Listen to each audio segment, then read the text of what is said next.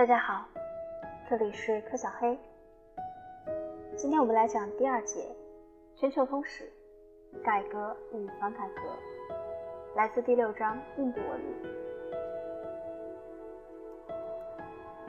明。以法、因果报应和轮回转世为基本原则的种姓制度，是印度宗教制度的最基本部分。雅利安人信奉典型部落神，是自然力的化身。如因陀罗为雷和战争之神，宿魔为神圣的罪人的宿魔业之神。阿，这个这个字我不认得，一个老一个日，名为火神。这些自然之神对畜牧者是很适合的，但是当雅利安人定居下来，改于农业时，他们就不得不转向新的神，因而出现了印度教的三大神：造物主梵天。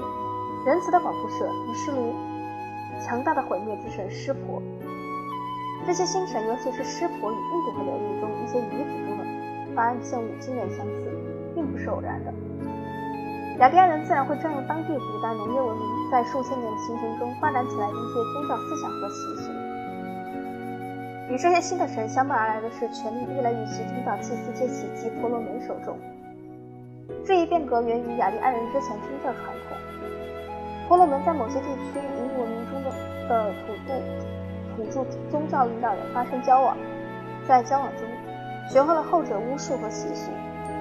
在遥远过去历史原型无论是什么，婆罗门有效利用他们精通的吠陀经及赞美诗。这些赞美诗在举行宗教仪式和献祭时被大声朗诵，通过世代口口相传流传下来，在人们心中是十分神圣，逐词逐语属记。作为这一宝贵遗产的保管人和传颂者，婆罗门能以够高于世俗首长刹帝利印度社会领导人身份，坚持并实施自己主张。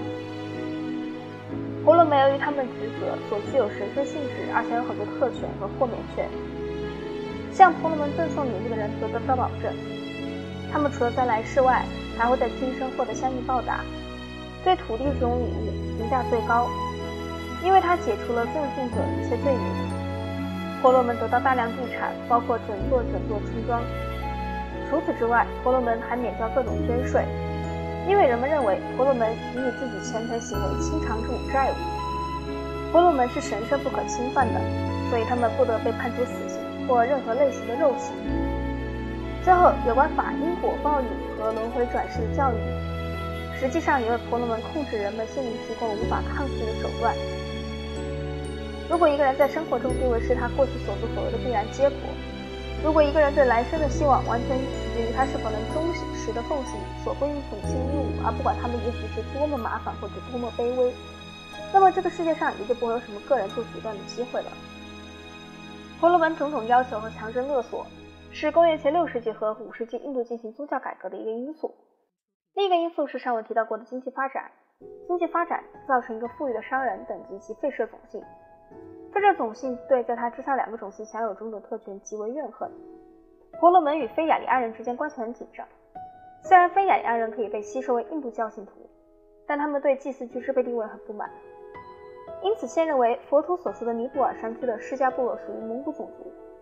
这些因素相结合，促成那些世纪里印度宗教界和知识界的动乱。人们开始要求自由。自由是一种比规定的宗教仪式和死板的教义更富有意义且令人满意的东西。动乱的一个表现是出现了苦行主义的趋向，在最有活动能力、富有才智的人中间，有一部分人开始与社会疏远，沉浸于纯粹的内心反省。他们发明了训练或者修炼、瑜伽修行、心不持散，最后进入出神或入迷状态的一种修行方法。那种出神或入迷的状态，神秘主义者称之为启蒙，无神论者称之为自我催眠。通过内心反省和沉思，又发展起许多改革运动。最重要的是佛教，新宗教不能容纳种姓制度和婆罗门，要求圣典能为所有信徒，而不仅仅是处于上层的少数人所理解。佛教废止巫术、献祭、晦涩难解经文。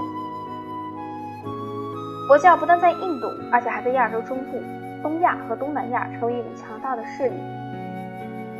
不过，公元六百年以后，佛教在印度失去地盘，最终仅存在于其诞生国的少数几个地区。佛教在本土衰落的一个原因是未能为印度通常生活中危机做好准备，未能为出生、结婚、去世和俗人生活中其他一些关键性的转变提供种种仪式。而婆罗门相比之下，婆罗门则准备好自己种种礼仪。这一做法确保他们尽管遭到改革者们的攻击，却能生存下来。此外，更重要的是，婆罗门自己也从事改革。婆罗门。他们在赋予哲理性的经典《奥义书》中提出了他们自己通往解脱、通往自由和解放的道路。教导说，弥漫宇宙的最高精神是婆罗门，一个具备一切知识和知觉的生命体。它是宇宙灵魂和无孔不入的精神，其他一切都不过是一种幻觉。个人灵魂、自我是上帝一朵火花，通过轮回不断变化状态，直到经重新吸收为婆罗门而获得解放。识别个人灵魂和宇宙灵魂是献身于真正的人通过修行、反省和退出感觉世界而试图达到的最终目标。因而，印度教信徒中追求真理的人能抛弃世界。虽然佛教作为一种虔诚的信仰已在印度消失，但由于它的基本信条已被印度教的反改革运动所吸收，所以至今它仍然存在。南部出土一尊动人青铜湿婆雕像，湿婆是印度教最重要的神之一。这尊线条流畅、结构匀称雕像，描绘的是所谓跳舞的师婆跟王者跳活跃世界、同时创造世界的舞蹈，是对世界万物永恒流动的一种神话般的艺术表达。第二节我们会讲到孔雀帝国。